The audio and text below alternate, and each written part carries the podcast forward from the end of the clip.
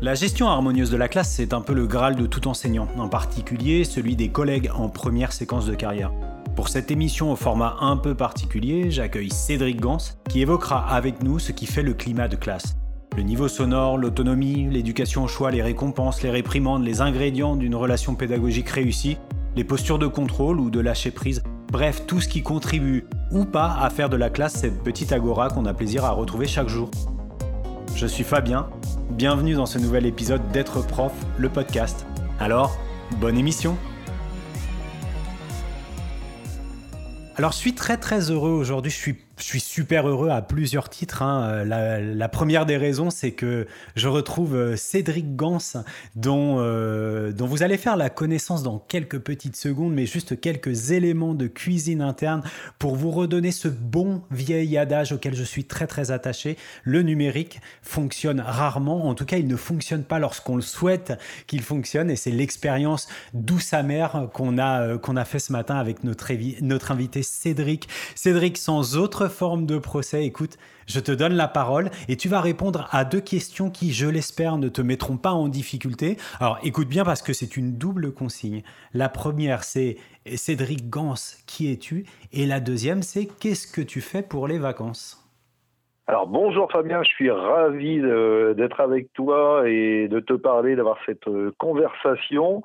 Euh, je vais essayer de répondre à cette double consigne. Alors, je suis Cédric Gans, je suis enseignant euh, en REP euh, sur la ville de Creil. ceci depuis 20 ans. J'ai dû débuter avec une classe de CP et puis quelques années plus tard, j'ai hérité de la direction de l'école. Et voilà, maintenant, ça fait à peu près 15 ans où j'ai cette double fonction, un d'enseignant de CM2 et deux de directeur.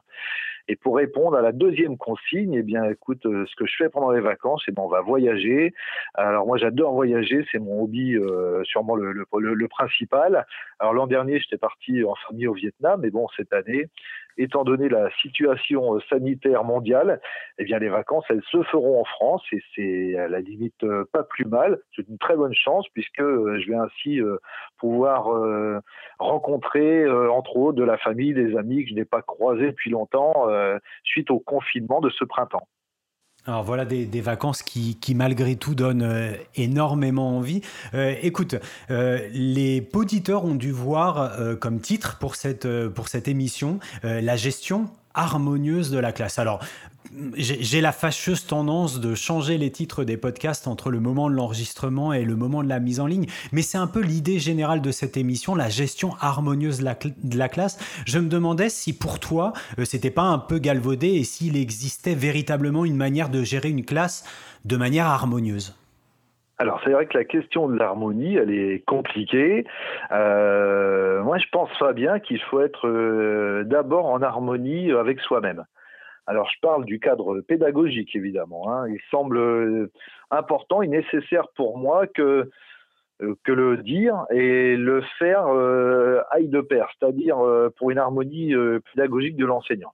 C'est ce que je veux dire par là, c'est que si je dis, je pense que le travail en collectif des élèves il est important, et eh ben je mets en place des situations pédagogiques de travail en groupe. Si je dis que l'étude par la recherche elle est essentielle, je mets en place des situations pédagogiques qui vont me permettre une réelle recherche scientifique, etc. D'accord? Donc c'est un peu ça pour moi l'harmonie pédagogique.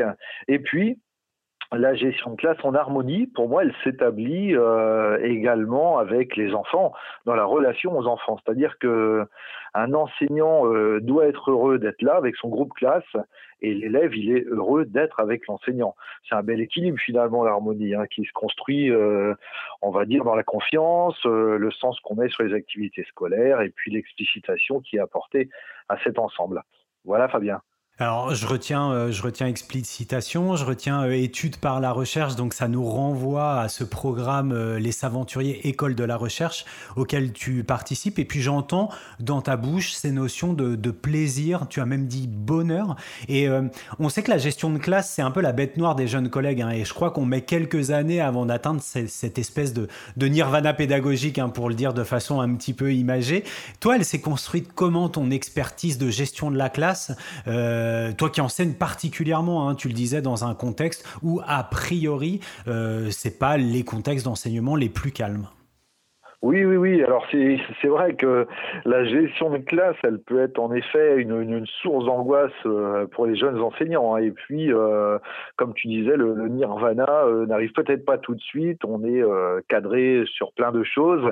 Et puis, au fur et à mesure, on apprend à, à se faire confiance et à faire confiance aux enfants.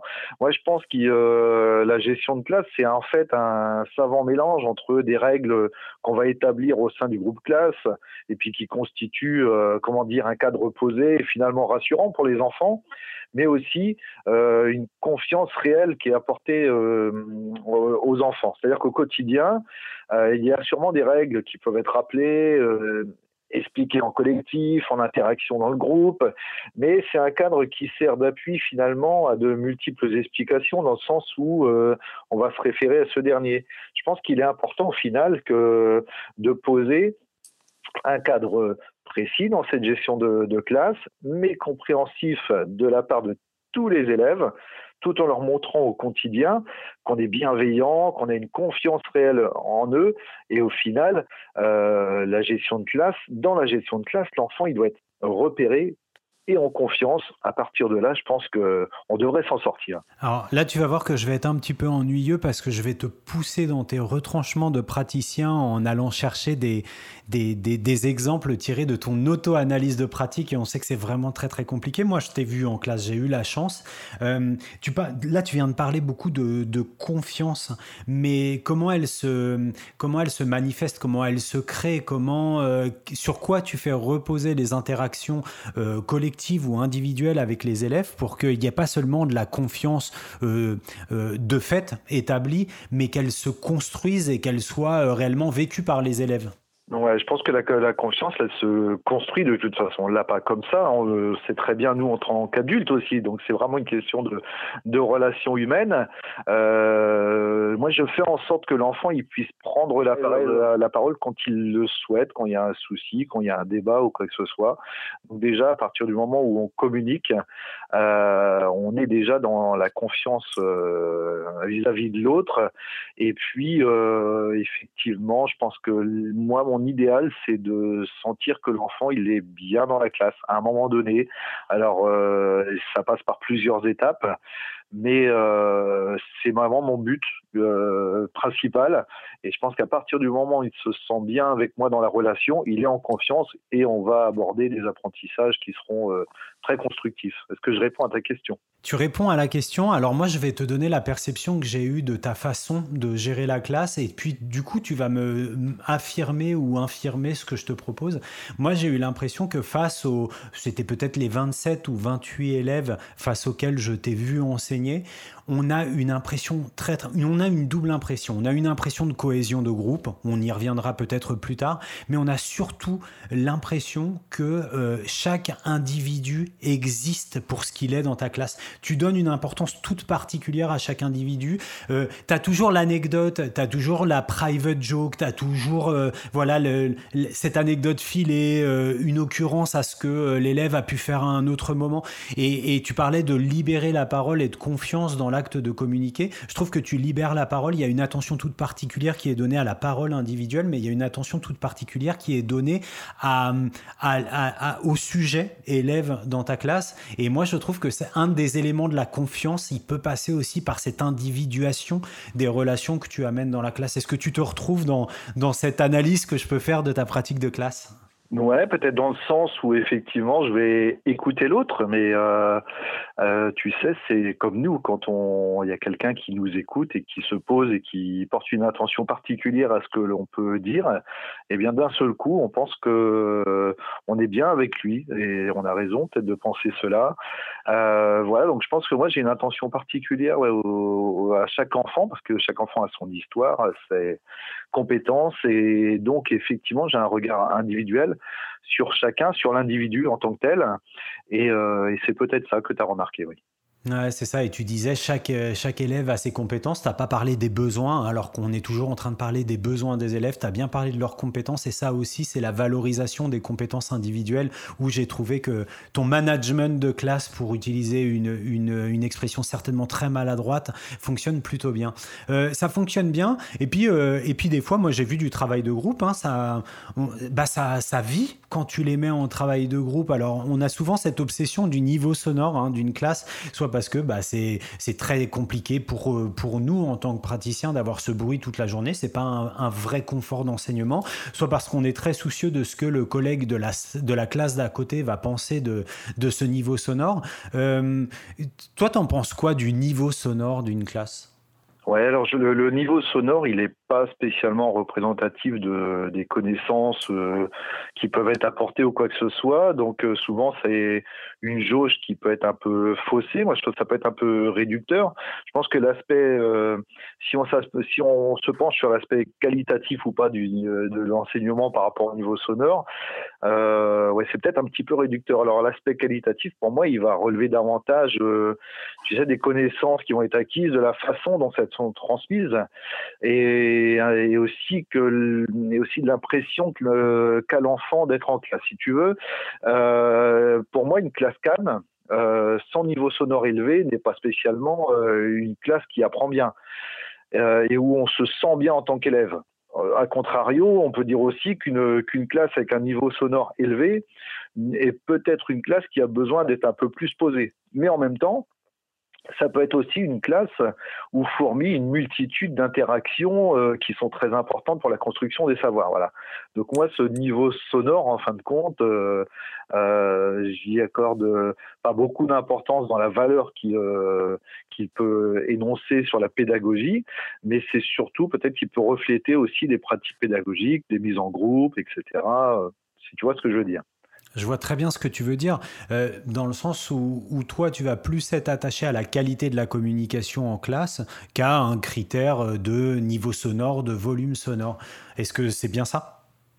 Oui, c'est ça, mais il n'empêche qu'il euh, faut aussi des phases et des moments euh, dans la journée où, euh, si le niveau sonore est élevé sur des phases de construction de savoir, d'échange, d'inter-échange, c'est important qu'après, on alterne avec des moments un petit peu plus calmes aussi au niveau sonore. Je pense que c'est bien d'alterner, autant pour l'enseignant que pour les enfants.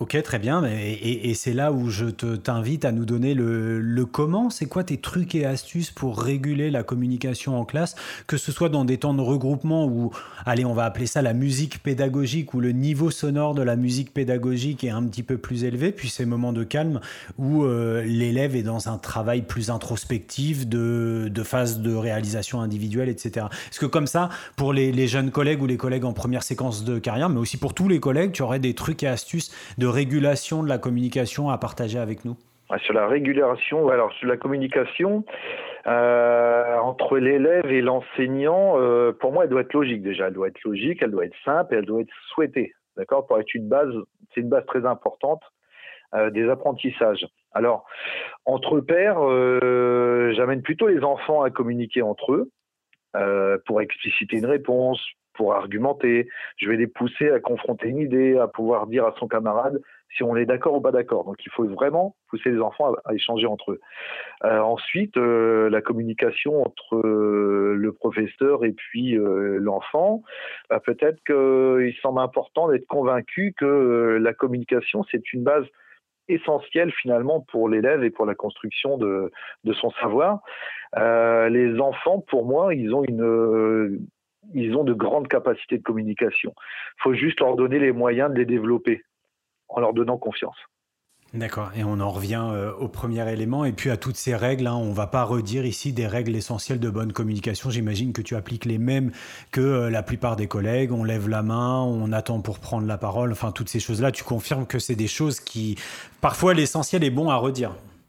Ouais, c'est ça, bah, tout à fait. Ça paraît peut-être basique, mais en fin de compte, c'est aussi les règles de la bienséance euh, qui sont un peu des règles de la vie commune quand on est adulte. Hein. C'est-à-dire, euh, effectivement, bah, on coupe pas la parole de l'autre parce que moi je t'écoute, donc je t'écoute euh, parler, je t'écoute argumenter, et puis une fois que tu as fini de, de donner euh, ton impression, ton souvenir, ton argument, euh, et que je t'ai écouté, là je prends la parole et je rebondis sur ce que tu as pu dire en tant qu'adulte, alors pourquoi on ne proposerait pas ça aux enfants?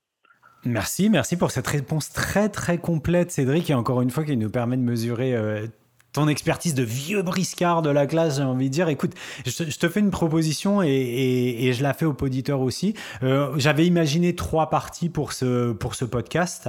On, disposait d'environ 45 minutes. On a déjà fait 15 minutes sur la première partie qui concernait la communication en classe. Est-ce que tu serais d'accord pour me suivre pour 15 minutes supplémentaires sur euh, les questions autour de la gestion de l'espace et du temps de la classe?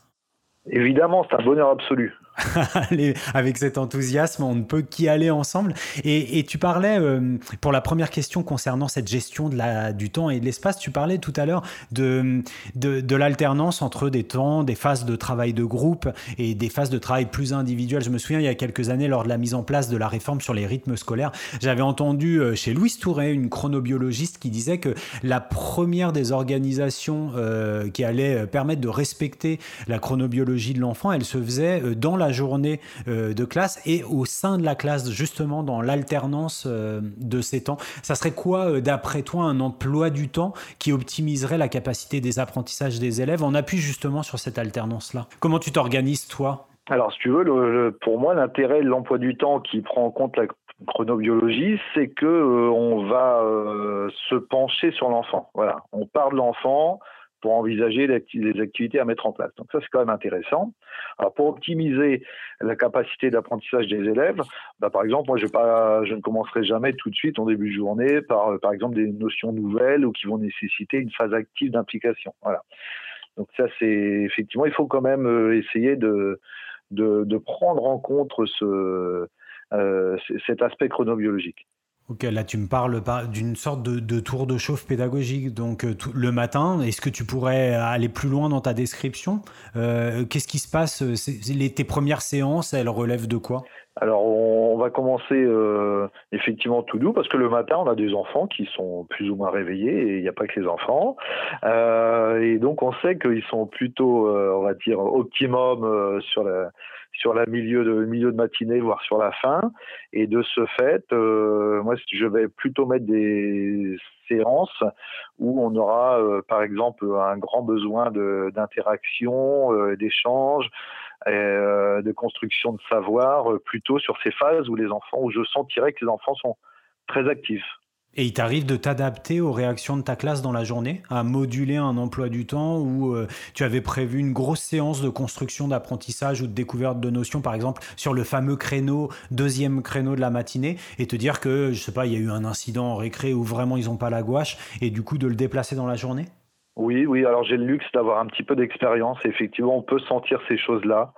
Euh, donc oui, ça, ça m'arrive. Je dis l'intérêt, c'est que effectivement, euh, comme euh, on, je vais, on va se pencher sur l'enfant, et euh, si on sent que effectivement c'est pas le bon moment euh, et que ça peut coincer au niveau des apprentissages, est-ce que c'est nécessaire de forcer cet apprentissage, cette construction du savoir qui va peut-être pas passer euh, et de la reporter finalement un tout petit peu? Donc ça peut être aussi euh, peut-être logique, même si c'est compliqué quand on est jeune enseignant, de sortir de son emploi du temps, de sortir de sa programmation. Et ça, j'en suis très conscient. Et peut-être que c'est au fil, au fil et à mesure des, des années où on peut se permettre cela, parce qu'on a un peu plus confiance en sa pédagogie. Et, je vais rester dans le pratico-pratique pour clore sur cette question de la gestion du temps euh, dans la journée. Euh, on, a souvent, euh, alors il y a une pratique assez répandue, hein. en tout cas moi, toutes les fois où j'ai pu partager des expériences de classe avec des collègues, on avait souvent les fondamentaux le matin et puis les disciplines dites de découverte du monde. Hein. Je sais qu'on ne dit plus ça, mais je pense que la plupart des, des auditeurs auront compris à quoi je me réfère, plutôt l'après-midi. Est-ce que ça c'est un système qui globalement globalement euh, préside à la construction de tes journées? Alors oui et non, parce que ça peut correspondre à certaines journées. Et en revanche, euh, si on est le, sur un projet euh, s'aventurier, ce qui arrive aussi toutes les semaines, eh bien voilà, on, entame et on chamboule un peu ce procédé. Donc moi, je ne suis pas fermé sur, ce que tu as avancé, parce que je le module vraiment au jour le jour. Donc plutôt que de parler de discipline, tu parles plutôt, et, pour euh, forcer le trait, de euh, moments de la journée qui seraient propices à la mobilisation d'une attention soutenue des élèves en fonction du type d'apprentissage que tu vis, que tu vises. Exactement, je fais, plutôt attention à ça, oui. Et en fait, si une dernière question quand même, la carte joker du sport, est-ce que euh, les séances de sport ou les séances en extérieur ou le décloisonnement, ça c'est des, c'est des choses que tu intègres aussi à ta réflexion sur la construction de l'emploi du temps quotidien? Oui, oui, complètement. Alors nous, on fonctionne aussi avec des intervenants, des fois avec la ville de Creil, donc euh, on peut avoir euh, de très belles séances de sport le matin et on a des décloisonnements qu'on fait en sciences, sur le cycle 3, en sciences, en histoire, en géo, qui peuvent aussi aussi fonctionner euh, dans la matinée. Donc vraiment, euh, on, on module beaucoup notre emploi du temps. Moi, je fais une dédicace à, Daniel Chotard, à Monsieur Chotard, mon enseignant de CM2, qui nous faisait faire des tours de cours le matin euh, avant de rentrer en classe. Donc, il se trouve que pour moi, ça fonctionnait bien, mais je suis pas sûr que ça fonctionnait euh, pour tout le monde. Donc là aussi, hein, l'attention particulière au, style individuel, ça me semble très, très, euh, très, très important. Écoute, on va laisser Chronos de côté et on va aller du côté de, l'aménagement de, l'espace. Je me souviens très, très bien de certains cours de l'IUFM. Alors, pour les plus jeunes d'entre, d'entre nos auditeurs, l'IUFM, c'est un peu l'aïeul des INSPE, hein, avant les INSPE, avant. Je vois Cédric qui rigole, vous ne l'avez pas à l'image, moi j'ai à l'image, mais lui dit oui, oui, les l'IUFM, je m'en souviens aussi. Euh, on parlait déjà beaucoup de l'importance de l'occupation de l'espace, euh, de l'espace classe par l'enseignant. On nous, disait de circuler ou alors on nous, on nous montrait des, des schémas de classe avec des déplacements d'enseignants. Est-ce que, euh, est-ce que toi, c'est quelque chose que tu constates dans ta pratique, l'importance de l'occupation de l'espace? Est-ce que tu serais capable, tiens, tiens, une petite un petit défi, d'analyser ton propre plan d'occupation de la classe ah. Alors, euh, l'occupation de l'espace classe, effectivement, pour moi, c'est pas anodin dans la gestion de classe. Voilà. Mais euh, alors, euh, parce que que va-t-on finalement valoriser comme position d'apprentissage pour l'élève? Hein, ça, joue là-dessus. Euh, uniquement euh, en face à face avec l'enseignant Est-ce que euh, l'élève il aura la possibilité d'échanger avec un groupe? Est-ce qu'on va lui proposer un espace de manipulation? Donc en fin de compte, il est vrai que la gestion de classe n'est pas du tout anodine. L'occupation de classe, de l'espace classe n'est pas du tout anodin. de mon côté, moi je fonctionne en îlot afin que les enfants puissent travailler en groupe facilement et rapidement. Alors ainsi, euh, souvent dans la journée, ils doivent échanger pour euh, trouver une solution, valider une hypothèse, et euh, parce que je pense que la vérité ne doit pas venir uniquement de moi, et les interactions entre les élèves vont permettre un pour moi un bon apprentissage, un savoir-faire, un savoir-être. Et puis j'ai aussi euh, pilots qui sont euh, pour la manipulation, mais aussi pour un travail en groupe, euh, on va dire spécifique, euh, lorsque d'autres groupes peuvent fonctionner en autonomie. Du coup, si je comprends bien, il y a quand même une liberté de déplacement de la part, enfin, qui est octroyée aux élèves dans ta classe? Ouais, ouais, complètement. Mais euh, là, ça va, ça fait partie euh, de l'aspect autonomie, si on y reviendra. Mais euh, je pense que après, dans une gestion, dans cette occupation de l'espace classe, j'ai aussi donné un accès à l'autonomie. Mais c'est pas une autonomie totalement, on va dire non cadré, c'est-à-dire que voilà, on a une organisation qui est établie s'il y a des ateliers de manipulation, etc. Donc les enfants euh, vont se vont se déplacer, euh, mais ça fait partie de, cette euh, gestion et de cette programmation de l'occupation de l'espace. C'est rigolo parce que tout ce que tu viens de dire, ça me renvoie à, à cette notion de confiance et à la notion de preuve de confiance qui sont attendues de la part des élèves envers l'enseignant, mais de la part de l'enseignant envers les élèves. Et toi, enseignant qui a su pour euh, paraphraser un oxymore de quelqu'un que tu connais bien, François Tadei, créer un cadre de liberté dans lequel tes élèves euh, peuvent évoluer. C'est un petit peu, c'est un petit peu ça l'idée, il me semble. Euh, c'est rigolo parce que parce que tu as parlé d'autonomie et je me souviens avoir assisté il y a une demi-douzaine d'années à un séminaire des cadres intermédiaires de l'Académie de Créteil dans lequel euh, Catherine Becchetti-Bizot, qui est actuellement la médiatrice de l'éducation nationale, avait beaucoup parlé, c'était très en vogue à l'époque, du lâcher-prise et euh, des bénéfices du lâcher-prise en classe. Alors, on le sait, hein, l'organisation de la classe et puis l'héritage de, la, de la forme scolaire, de notre forme scolaire, elle nous oblige à avoir une certaine maîtrise sur l'espace, sur le temps, sur les programmes programme, on aimerait sur les apprentissages de l'élève. Et puis là, on parlait soudainement d'un lâcher prise. dans un autre enregistrement raté de ce podcast, on parlait d'expression pédagogique. J'aimerais savoir toi, quelle est la place de du lâcher prise dans ton expression pédagogique? Est-ce que est-ce que c'est quelque chose qui existe? Est-ce que c'est quelque chose qui t'aide à mieux vivre ton quotidien enseignant? Ou est-ce que toi, tu te sens plutôt dans une forme de, de maîtrise sécurisante pour toi et pour tes élèves? C'est compliqué cette question de contrôle et de lâcher prise. Hein. À titre personnel, euh, je pense qu'on pourrait passer des heures à en discuter. Euh, mais me concernant, euh, il m'est nécessaire d'avoir le contrôle. Tu sais quand même sur les objectifs d'apprentissage, sur le, le, cadre de la classe, sur le cadre de l'école, le respect des instructions, des programmes. Euh, voilà, donc là-dessus, j'ai quand même un besoin de, un besoin de contrôle. Après, le lâcher prise, il va se jouer, euh, je pense, avec l'expérience, et il s'est joué avec l'expérience euh, de la pédagogie.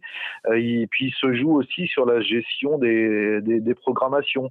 Ces programmations, pour moi, maintenant, elles peuvent évoluer en fonction du projet de classe, par exemple. Donc, donc là, il y, a, y a un, vrai lâcher prise par rapport à ça, parce qu'avec l'expérience, je vais surtout viser les objectifs et la programmation, je sais m'en en décentré.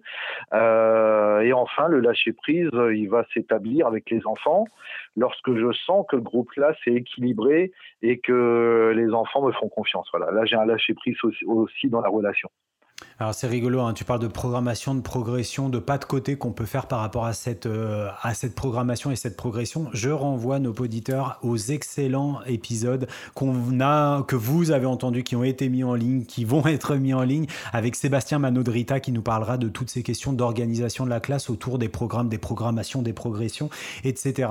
Euh, euh, tac, tac, tac. Alors là, Nadal, je te demande de couper ça au montage parce que je me suis perdu dans ce que j'ai dit.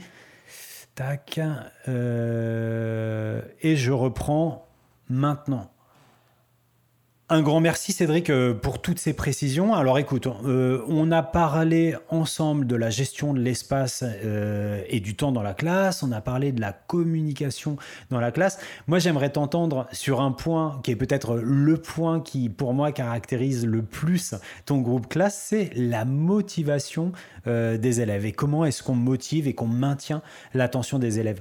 Dans un, précédent épisode d'être prof, le podcast, ma collègue, mon excellente collègue Nathalie, Nathalie, nous parlait des résultats d'une recherche qui concernait la motivation des élèves et elle s'appuyait sur quatre piliers. J'aimerais te soumettre à toi maintenant pour savoir si euh, ces derniers font écho euh, ou pas à tes pratiques de classe hein, en termes de, motivation. Le premier de ces quatre piliers, c'est la relation positive enseignant-élève, euh, autrement connu comme le célébrissime et tant vanté effet de Pascal Bressou. toi, comment tu t'y prends pour installer cette relation positive et quels seraient les points de vigilance que tu souhaiterais adresser aux collègues en première partie de carrière concernant l'installation de cette euh, relation? Donc je tiens à dire que je pense qu'on a beaucoup répondu déjà à la première partie de la question sur, euh, sur euh, l'installation de, de cette relation positive, mais sur les points de vigilance. Et, peut-être ça fait le lien avec la question précédente où le lâcher-prise, il est peut-être progressif dans l'année, non pas parce qu'on ne sait pas le faire au début de l'année, mais parce que les élèves ont peut-être peut besoin d'un cadrage plus important en début d'année alors moi, je vais, je vais voir un peu si je réponds à ta question sur l'aspect euh, relation positive. S'il y a des points de vigilance, moi que je mets euh, toujours en avant, j'ai trois points de vigilance que je mets en avant, mais pour moi, dans ma, dans ma démarche euh, pédagogique, c'est le fait d'être explicite, c'est expliciter vraiment ce qui est demandé et ce que l'on doit faire. C'est-à-dire que le travail qui est établi par l'enfant, il doit être absolument explicite. Il doit savoir expliquer ce qu'il a entamé comme travail et pourquoi il le fait. Ça, c'est un premier point qui me semble vraiment essentiel. Le deuxième point de vigilance pour moi, euh, c'est le sens, c'est-à-dire que à partir du moment où je sais pourquoi je le fais, forcément c'est parce que j'ai mis du sens, donc il m'est nécessaire d'amener le plus possible de sens dans les activités. C'est-à-dire que l'enfant, il doit comprendre pourquoi il effectue telle ou telle activité. ça, c'est un deuxième point qui me paraît essentiel et c'est très positif dans la relation. D'accord? Je lui explique pourquoi on fait le travail, il sait pourquoi, il sait l'expliciter ça a du sens parce qu'on a un lien euh, très étroit sur sur, sur ce point-là. Et puis, à travers ces, deux points-là, euh, moi, on peut se poser aussi, euh, le, troisième point, c'est la confiance. C'est euh, aussi le fait que l'enfant, il doit pouvoir faire confiance à l'enseignant d'une façon générale, mais aussi dans l'idée que l'enseignant amènera un savoir-faire, un savoir-être explicite et qui a du sens. L'enfant, il doit fonctionner pour moi en confiance et être confiant lui-même par rapport à ses propres capacités. D'accord? C'est-à-dire que lui ne doit pas pouvoir douter de ses capacités, euh, aussi diverses qu'elles soient. Voilà. Donc en fin de compte, moi, quand je mélange cet explicite, ce sens, cette confiance, je me dis voilà moi euh, on peut se dire qu'en tant qu'adulte est-ce qu'on n'adhérerait pas à une activité si cela n'avait pas de sens pour nous? Non je pense qu'en tant qu'adulte on adhère à une activité parce que ça a du sens pour nous. En tant qu'adulte euh, j'aime également comprendre le travail que j'ai à effectuer dans la mesure où j'ai besoin de connaître les étapes de l'activité. Et la finalité c'est que je puisse expliquer euh, tout ce que j'ai travaillé. Donc finalement, moi j'ai ces trois points comme ça, l'explicite, le sens, la confiance, mais qui finalement pour un adulte semble tout à fait logique. Et je reviens à toujours ce, ce truc, pourquoi on ne proposerait pas ça aux enfants alors que c'est normal pour nous? Ok, hein, donc les trois, tes trois piliers à toi, l'explicitation. Ok, hein, donc les trois, tes trois piliers à toi, l'explicitation, le sens que l'on donne et que les élèves donnent à l'activité, la confiance en soi, la confiance en les autres.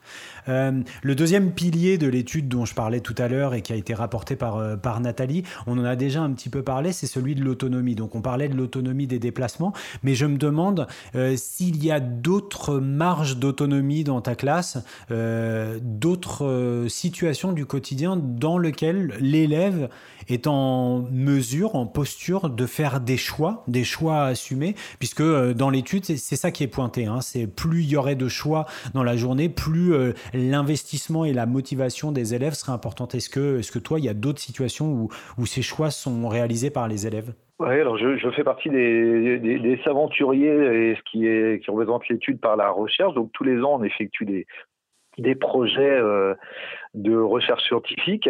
Et dans la démarche, euh, les enfants sont vraiment confrontés à des problèmes où ils doivent émettre des hypothèses et ils doivent aussi trouver des solutions. Et là, on est absolument dans l'autonomie parce qu'ils sont, ils doivent euh, un peu se débrouiller seuls et gérer des fois des impossibles, voilà. Alors nous, on est là, on les aiguille, on les aide un petit peu, on les aide dans la gestion de recherche d'informations, quoi que ce soit, mais c'est à eux de trouver euh, la, solution au problème. Et euh, on se rend compte que à travers cette démarche, ils gagnent en autonomie de façon euh, faramineuse. C'est-à-dire que souvent au quotidien, l'élève a tendance à forcément se référer à l'enseignant, à le, lui demander aussi énormément de choses. Et de l'autre côté, l'enseignant, en fin de compte, euh, répond toujours à ses exigences, voilà. Donc parce qu'on pense aussi très très bien faire et ça fait partie de notre travail initial. Mais euh, il est sûrement important de laisser euh, chercher davantage des enfants et ils vont aussi gagner en autonomie par rapport à ça, ils vont gagner une méthode de, travail et puis ils vont gagner aussi euh, une autonomie par rapport au texte. Je pense souvent euh, au fait euh, que les enfants puissent aborder une consigne très simple et que si c'est un peu compliqué pour eux, le premier réflexe c'est je demande au maître ou à la maîtresse, alors que s'ils n'ont pas d'autre choix que d'aller à la recherche de tel ou tel élément, et finalement ils vont trouver des solutions qui leur est propres et euh, ils vont forcément être de plus en plus autonomes. Je, te soumets une réflexion, tu me dis si, si je me fourvoie ou pas. Ce qui est intéressant dans, dans la mécanique, tu as beaucoup parlé de, d'éducation par la recherche et du programme Les Aventuriers. Moi, ce que je trouve intéressant dans ce programme, c'est que effectivement, quand on embarque les élèves dans une aventure comme celle d'un projet s'aventurier, il n'y a pas de bonne réponse pour personne. Euh, il n'y a pas de réponse connue à l'avance. Et je me dis que toi qui es très très à cheval sur l'explicitation, eh bien euh, chez les aventuriers, dans un projet comme celui d'un projet de type euh, éducation par la recherche, euh, il n'y a pas d'implicite scolaire. C'est-à-dire qu'il n'y a pas de règles à comprendre. on ne favorise pas celles, les élèves qui auraient bien compris les règles du jeu scolaire, mais tout le monde est au même niveau. Et je trouve que ça aussi, c'est un vrai facteur de, de motivation. C'est le fait que chaque élève sache qu'il euh, est au même niveau que son petit copain et que tout le monde a euh, l'opportunité de donner l'élément, l'indice, l'indication qui fera avancer le schmilblick pour reprendre une, une formule triviale. Et je trouve que ça, c'est très très intéressant de se dire qu'on lève les implicites scolaires à partir du moment où on est dans des projets où euh, bah, personne n'a la bonne réponse, même pas l'enseignant. T'as tout dit. Ok, et tu, vois, c'est quelque chose que j'ai retrouvé, on va la saluer aussi dans la classe de Joël Lefort, qui participe depuis euh, de nombreuses années au projet S'aventurier, qui, euh, qui, qui, accueille le même type d'élèves, la même population que toi, il me semble, et où effectivement, hein, le côté, on est tous au même niveau et on cherche ensemble, a vraiment des vertus motivationnelles importantes euh, pour la classe. Après, ces relations positives et, cette question de l'autonomie, il est toujours question hein, dans, l'étude dont on citait de la récompense et des conditions dans lesquelles ces dernières, les récompenses, hein, peuvent agir, comme des renforçateurs d'apprentissage. Euh, plus largement, je pense à la méta-analyse d'un chercheur, John Hattie, qui place dans son apprentissage visible, c'est le titre de son ouvrage, les feedbacks négatifs ou positifs. Donc les feedbacks, ce sont les retours hein, que l'enseignant euh, peut faire. Et pour lui, c'est le c'est le tout premier des, leviers d'apprentissage. Alors, félicitations, réprimandes, bons et, mauvais points, qu'ils soient symboliques ou non. Est-ce que toi, tu saurais analyser tes modes de retour aux élèves, tes feedbacks aux élèves? Comment est-ce qu'ils sont construits? Comment ils savent que là, ils font bien ou là, ils font pas bien? Pour prendre un peu le contre-pied de ce qu'on vient de dire juste avant. Ah bah écoute, moi, j'ai appris à les féliciter. En voilà, c'est quelque chose de très simple. Euh, à leur dire qu'ils ont fait un bon travail et que je suis fier d'eux. Ça paraît très bête, mais c'est vraiment euh, d'abord sincère. Euh, et puis, euh, et puis c'est une vraie démarche, peut-être qu'on n'a pas, nous, entendu quand on était élève. Voilà. Chaque enfant, si tu veux, pour moi, il a un potentiel et ils progressent tous. Donc il faut les encourager au quotidien, les féliciter et croire en eux. Euh, imaginons ce concept simple appliqué à nous-mêmes. Si chaque jour une personne euh, nous encourageait, euh, croyant en nous, jusqu'à nous féliciter au quotidien, bah, peut-être que beaucoup d'adultes pourraient avoir davantage de confiance en eux.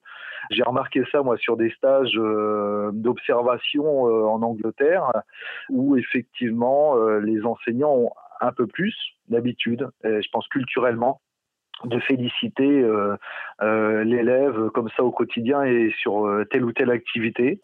Il ne faut pas être spécialement être un bon élève, voilà, avoir des résultats parfaits, mais à chaque fois qu'on franchit un seuil, on est félicité, on est encouragé. C'est ça mon retour essentiel, dire qu'on est fier d'eux. Qu'ils ont fait un bon travail. c'est ça mon, ma base essentielle avec euh, dans ce que j'entends et, dans ta référence euh, à l'accompagnement type anglo-saxon, avec une valorisation de la prise de risque. Et je pense que l'apprentissage, c'est de toute façon euh, une prise de risque. donc la capacité de, de, prendre des risques est valorisée, mais toi aussi tu prends des risques en, lâchant prise et en t'intégrant dans les modes d'enseignement qui sont les tiens, il me semble. Euh, une dernière question parce que je sais que le temps nous est finalement compté. Euh, dans un très très très bon live récent, euh, Nathalie encore elle accueillait Xavier Garnier et Christophe Caron pour nous parler des aménagements de la classe. Mais, Christophe, non, Xavier, lui a fait un petit pas de côté pour, pour parler du pouvoir d'agir.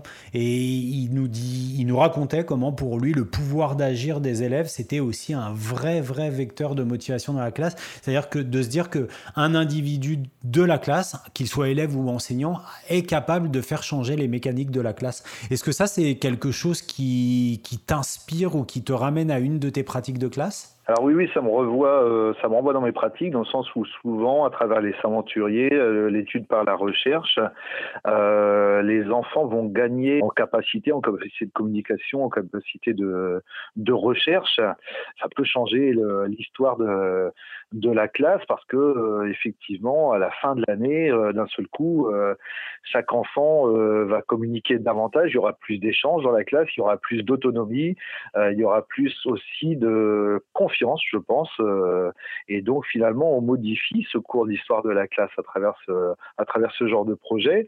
Et euh, est-ce que ça reprend pas aussi en compte le fait de agir? Et quand un enfant va agir, finalement, il va apprendre mieux, c'est-à-dire que moi, si euh, je t'écoute, comme je t'écoute là, peut-être que je vais me souvenir de quelques, quelques éléments ou peut-être de rien du tout.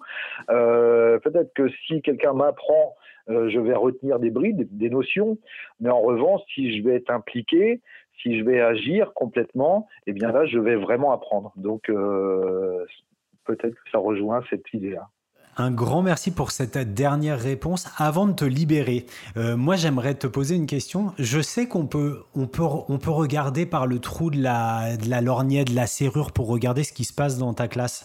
Euh, il y a des films qui sont faits pour ça notamment. Est-ce que tu pourrais nous donner quelques références qui nous permettent de te retrouver toi et j'ai envie de dire tes joyeux collègues euh, de Creil?